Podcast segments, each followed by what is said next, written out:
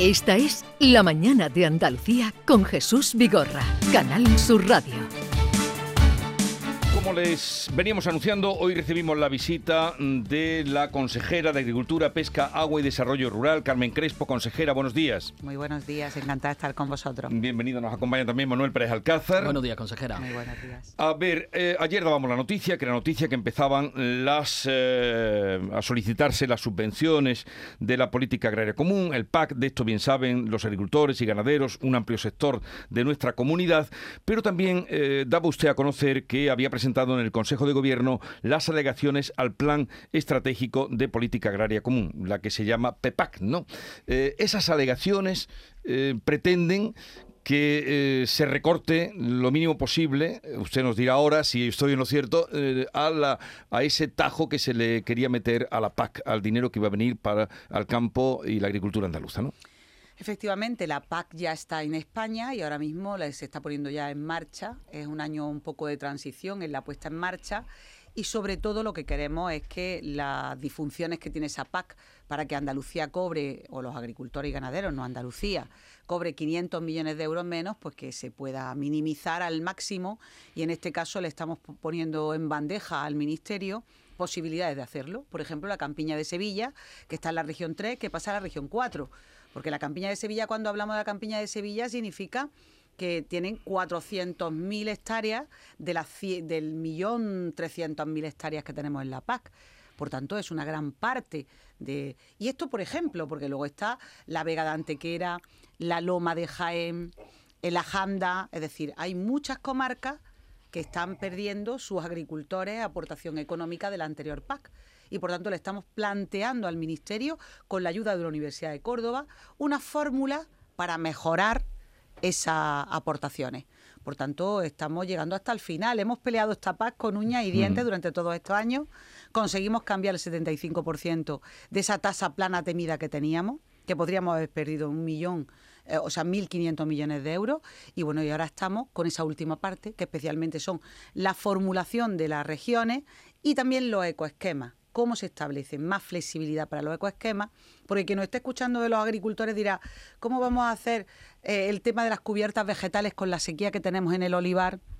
con la periodicidad que nos han dicho. Por tanto, hemos llegado a la flexibilidad al máximo y estamos pidiendo un poco de paciencia, en este caso a Europa y al Ministerio, sobre todo al Ministerio, que es que tiene que tomar la decisión, para esa flexibilidad, convertirla en una flexibilidad permanente para Andalucía por una situación que tiene especial de sequía. Y sobre todo también porque a los agricultores las prácticas medioambientales les encantan porque las están haciendo desde el principio, pero en las máximas que están pidiendo ahora mismo tenemos que darle tiempo y recursos, sobre todo con los costes de producción tan elevados que tienen ahora mismo, que le tiene que salir un precio justo por su producto y por su trabajo.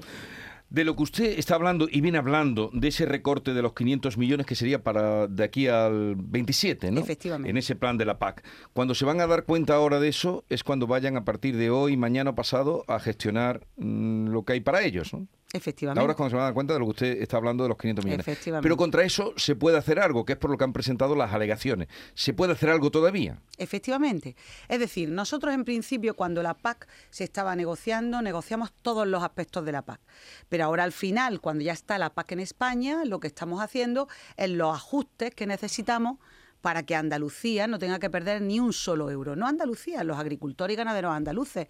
Por tanto, le estamos planteando una fórmula al Ministerio que permita, en este caso, pues limitar esas pérdidas, por supuesto, y que además no hay por qué porque en estos momentos los agricultores han hecho durante todo este tiempo con la PAC una gran labor, primero de fijación de población rural al territorio y además adicionalmente un sector competitivo eh, agrario tecnológicamente muy puntero que ahora mismo no tenemos que penalizar, sino todo lo contrario.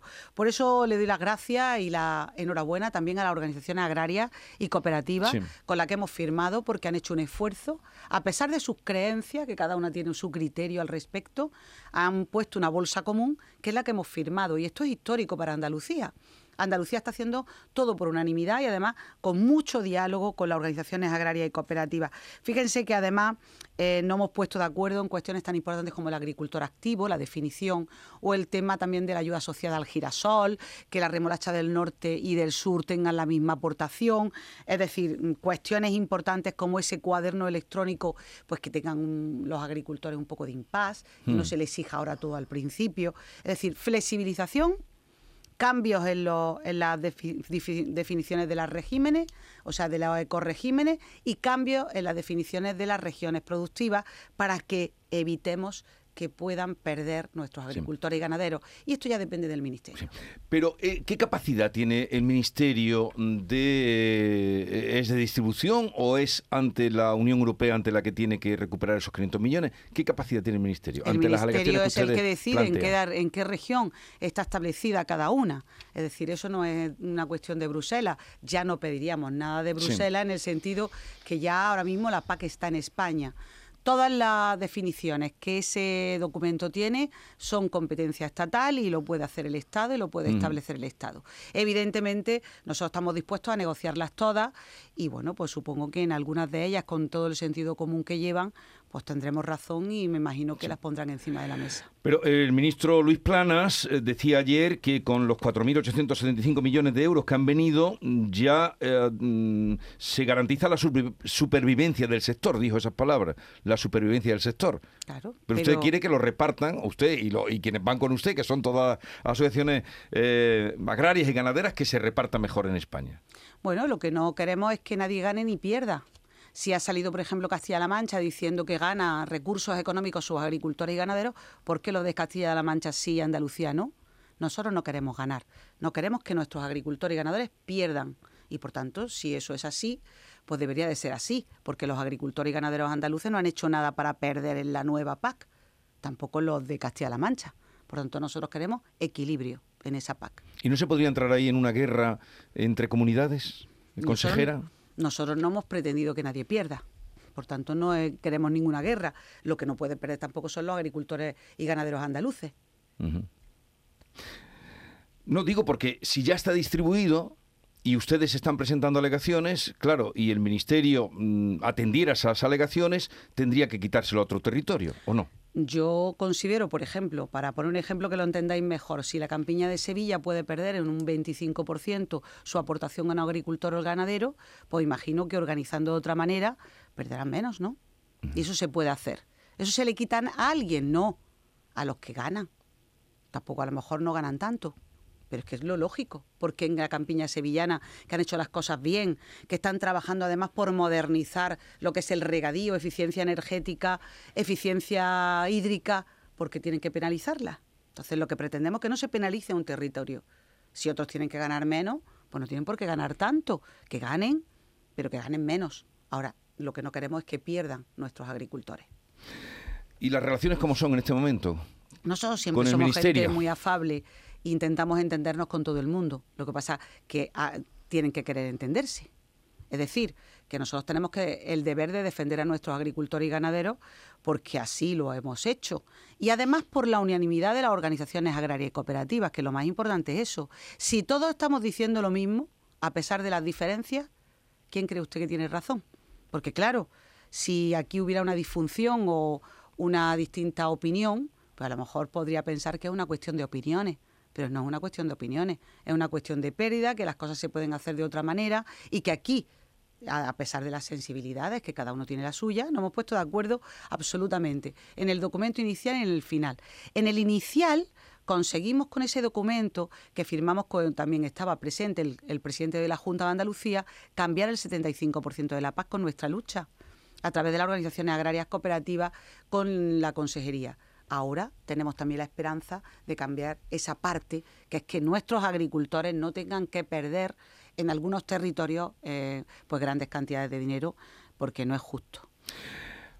Tenemos una situación grave de sequía. Esto lo sabe usted mejor que nadie porque le llegarán todas las quejas de la situación y no sé si desde su consejería eh, qué plan tienen, qué medidas para mm, remediar en lo posible esta situación. El otro día le llegaría a usted el, grito desesperado de los, de los ganaderos de los pedroches eh, que salían diciendo con la alimentación de, su ganado, pero vamos, mm, ocurre también en otros sectores también como eh, de toda Andalucía. ¿Qué medidas van a poner en marcha?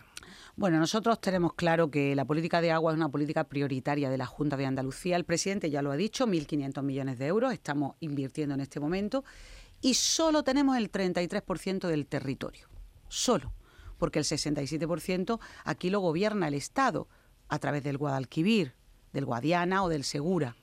Por tanto, nosotros estamos actuando con 1.500 millones y con dos decretos de sequía ya, que son 141 millones de euros, que tenemos ya el 70% puestos en el territorio de forma urgente. Es decir, que estamos haciendo medidas que palien la situación de déficit hídrico. Pero claro, necesitamos de otros gobiernos que están en el 67% del territorio aquí en Andalucía. Necesitamos que las presas que están declaradas de interés del Estado se hagan. Necesitamos las desaladoras. Necesitamos las conducciones que sean del Estado. ¿Qué está ocurriendo con todo esto? Que se ha impuesto una cuestión ideológica en el agua. Nosotros creemos que la España seca necesita de todas las fuentes hídricas y no podemos negar ninguna.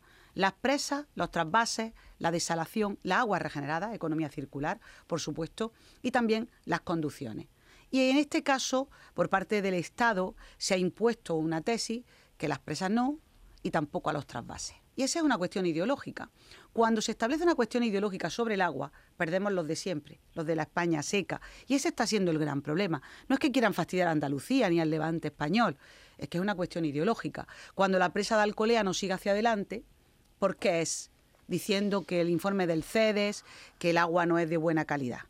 Y ahora, cuando no es concluyente el informe del CEDES, encargan otro. ¿Por qué no quieren seguir adelante con la presa de Alcolea? Porque no creen en las presas, porque creen que las presas no vienen a traer beneficio a las cuestiones hídricas. Nosotros creemos todo lo contrario. Es decir, que las presas son absolutamente necesarias, porque si hoy tuviéramos la presa de Alcolea en Huelva, hoy habría 166 hectómetros cúbicos más en Huelva embalsados y no se tirarían 20 hectómetros cúbicos al mar de eh, la presa de Olivarga. Por tanto, es que es un absurdo para una España como la nuestra, que seca. A lo mejor en el norte de esto no se habla, pero nosotros sí hablamos de esto porque nos va la vida en ello, la economía, el abastecimiento. Por tanto, lo que queremos es que no se imponga la ideología en el agua. El agua tiene que tener posibilidades, en este caso, porque es un bien social y común de Estado si la energía llega a todos los puntos del mundo, ¿por qué no nos podemos también imaginar que el agua tiene que llegar a todos los puntos? Que todos los ciudadanos tienen esa necesidad del agua y más donde estamos, en la huerta de Europa. Que nadie se le olvide que detrás de un tomate, detrás de cualquier producto agrario, hay agua. Esa agua la exportamos también al resto del mundo. Y además con una huella hídrica 20 veces menor. Por eso estamos haciendo las cosas bien. Pero hay que poner en marcha todas las necesidades hídricas. Las presas son necesarias, los trasvases se tienen que regular según los científicos, no los políticos. Si el científico dice 6 metros cúbicos por segundo de caudal ecológico al río, son 6 y no 8,6, eso tiene que imperar, porque si no está imperando un criterio político sobre el científico y luego las conducciones, todas son necesarias y sobre todo en este caso mm, aguas regeneradas para el futuro, eso nos estamos encargando la Junta de Andalucía tenemos 120 en el plan, ya estamos mm, propiciando muchas de ellas en Almería, en Málaga, empezamos en Granada, cuatro hectómetros dentro de muy poco en Almuñécar y por supuesto también lo vamos a hacer en todo el litoral, la desalación por supuesto también, es decir, todas las fuentes hídricas para una España seca como la nuestra, mm. para una Andalucía seca, son necesarias. Y la ideología fuera, hay que ser prácticos. ¿Por qué? Porque cumpliendo las cuestiones medioambientales, que es lógico y coherente que hay que cumplirla, todas las fuentes hídricas son necesarias. Y si no, como está ocurriendo en este momento, no está afectando especialmente a la España más seca. Por cierto, en los fondos europeos hay que poner más tanto por ciento de fondos para agua, para las actuaciones hídricas que nos va a la eso lo van a poder hacer de esos fondos europeos. Pues fíjense, en este caso mm, hay parte que sí y parte que no. ¿Por qué? Porque los fondos han venido con poca gobernanza de las comunidades autónomas y entonces ellos han decidido a dónde va. Por ejemplo, nosotros nos hubiera gustado más recursos económicos para desalación, más recursos económicos en otros apartados que tienen pocos recursos o ninguno. Y en este caso sí, nos han dicho que sí a las fugas de agua, que ahí tenemos una línea que es importante y en esa sí nos hemos puesto de acuerdo, estamos esperando que nos digan cuántos recursos vamos a utilizar, porque en 2026 el reloj pasa y hay que tenerlo listo. Y todavía no nos han dicho todos los que vamos a tener más. Pero en cambio ni desalación, en los fondos europeos no hay nada para desalación, para obras hidráulicas tampoco. En desalación hemos pedido que, por ejemplo, se debería de haber metido la sarquía, en la sarquía malagueña la desalación, porque hay una desaladora prevista de 25 hectómetros cúbicos en la sarquía, que es competencia estatal, y fíjate si no es el momento de meter, porque fondos de este tipo no los vamos a tener en más ocasiones en nuestro país y hay que aprovecharlo, pero no lo han metido. No han metido esa grande desalación, por ejemplo, en Carbonera en mi tierra, donde van a meter eficiencia energética porque es lo que establece los fondos europeos, pero no el duplicar carboneras, que es lo que hace falta para el levante de Almería. Eh, Manuel Pérez Alcázar. Consejera, enseguida le voy a preguntar por el asunto del agua, pero por ir cerrando la nueva normativa de la PAC, que se acaba de abrir el plazo para pedir las ayudas, una de las cosas que reclaman eh, agricultores y ganaderos es más tiempo, plazo para aplicar los ecoesquemas. ¿Ahí hay margen de maniobra de negociación? Bueno, hemos conseguido tener flexibilidad en dos cuestiones importantes que yo creo que, le ha venido muy bien a los agricultores, que es el tiempo en el tema de, las cubiertas vegetales y las posibilidades también para el viñedo. Pero claro, hay más, necesitamos que esto sea permanente y necesitamos más flexibilizaciones. Es decir, para poner los ecoregímenes en este momento de altos costes de producción, a los agricultores para seguir haciendo prácticas medioambientales tenemos que darle tiempo y recursos. Mm. Y este año hay que tener un poco de impas. Le hemos pedido al Ministerio que en este año algunas prácticas sean más allá de este año. Por ejemplo, le he dicho el cuaderno electrónico, que es importante también que aprendan los agricultores a utilizarlo y que tengan más tiempo para hacerlo. Es decir, pedimos que la flexibilización sea permanente, la que ya hemos establecido, y además algunas de ellas que en este año no sea o no se contabilice desde el punto de vista de la nueva PAC. Estamos esperando su, su contestación, pero en la flexibilización hemos ya acordado que sea una flexibilización mayor para las cubiertas vegetales y demás, pedida de forma pionera por Andalucía. Y en cuanto al agua, consejera, ¿tienen ustedes sobre la mesa ese recurso contra la decisión del eh, Ministerio de Teresa Rivera de recortar el caudal del Tajo Segura? Eh, recientemente hemos eh, asistido a una decisión del Supremo tumbando un recurso similar de la Generalitat de Valencia contra el recorte que se produjo ya anteriormente a este y que era más leve que el, que el actual en 2021 temen que pueda perjudicarles en el recurso que plantean ahora? Es que no tiene nada que ver. Entonces era que en el tramo 3 tuvieran menos o más aportación. Y eso es lo que dice el Supremo, que tiene discrecionalidad la vicepresidenta del Gobierno para ponerlo al máximo o al mínimo. Y lo puso al máximo. Pero en este caso no es así. En este caso es que establecen un recorte sobre el, sobre el trasvase en base a un caudal ecológico establecido por los tribunales europeos, donde no dice la cuantía del caudal ecológico y los científicos establecen cinco y pico, no llega a seis, la Politécnica de Madrid. Y ellos han establecido 8,6.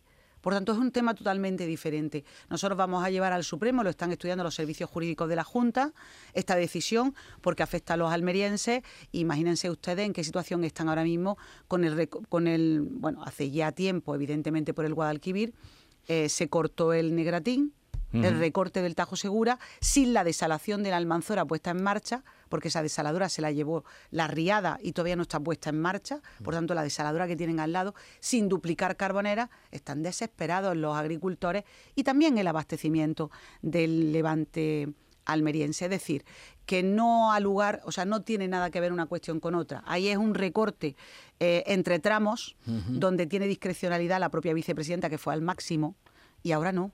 Ahora es un recorte eh, de todo basado en los caudales ecológicos y en este caso donde los caudales ecológicos no están establecidos en la sentencia y ellos deciden que sea 8,6 cuando los científicos dicen 6, menos de 6. Jesús, permíteme que me lleve a la consejera del campo al mar. Eh, un par de asuntos que le quería comentar que están de actualidad.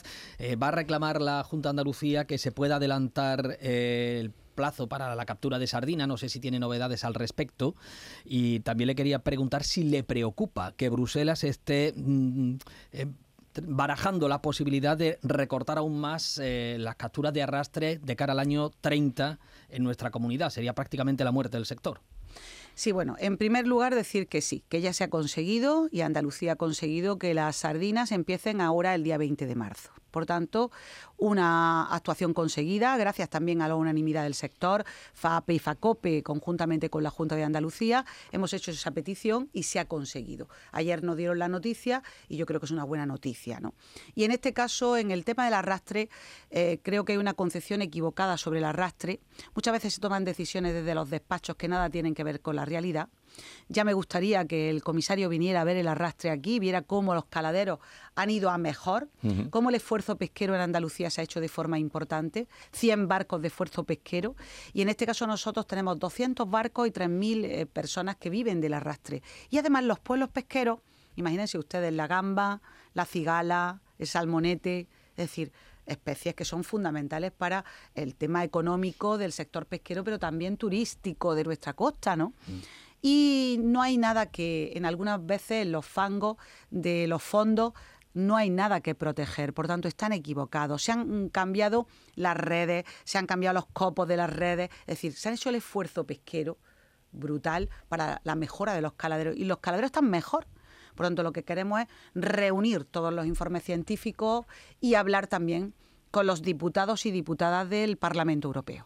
Esto hay que poner pie en pared. Andalucía se va a dirigir a todos los diputados y diputadas del Parlamento Europeo para poner pie en pared al comisario en una cuestión que también es una concepción absolutamente equivocada sobre la red. ¿Se va a trasladar usted a Bruselas en ese caso? Vamos a recabar toda la información que tengamos sobre los estudios científicos de los caladeros y se la vamos a presentar conjuntamente con el sector a todos y cada una de las fuerzas políticas en el Parlamento Europeo. Es la única manera de que podamos frenar una concepción equivocada sobre el arrastre. ¿Y si invitan al comisario de pesca, Virginius?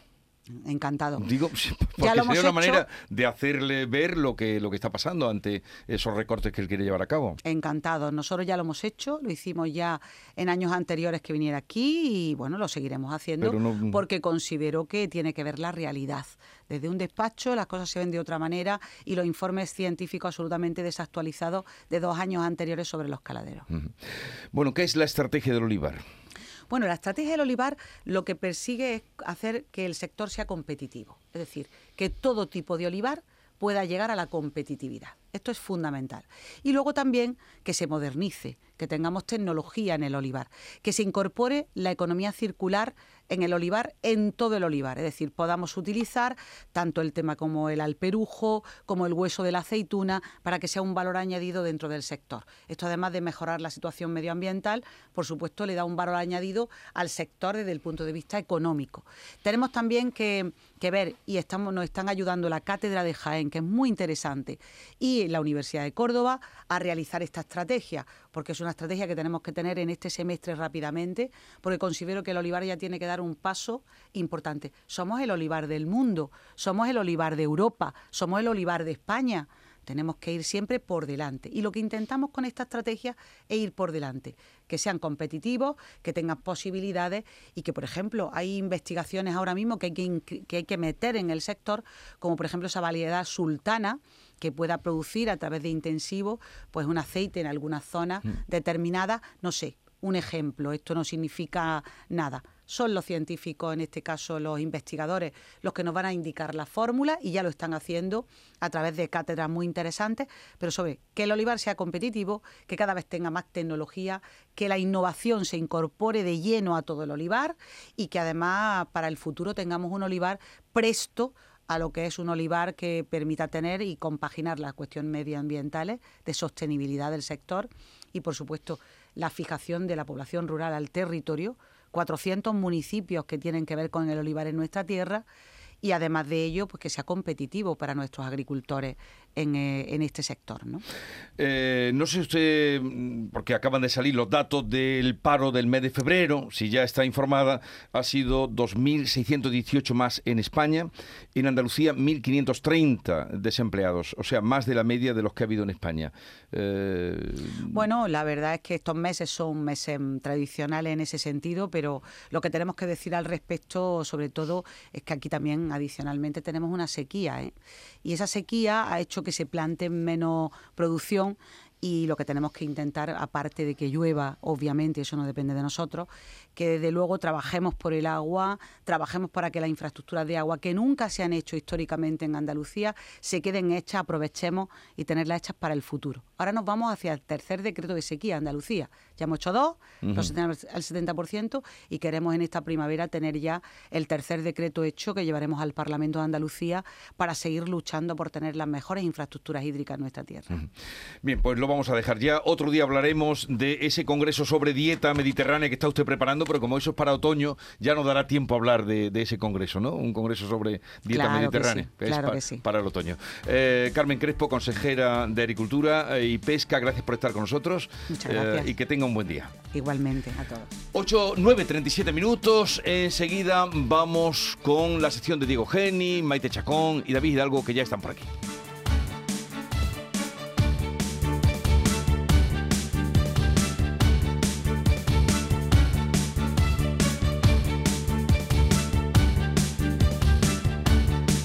Esta es La Mañana de Andalucía con Jesús Vigorra, Canal Sur Radio.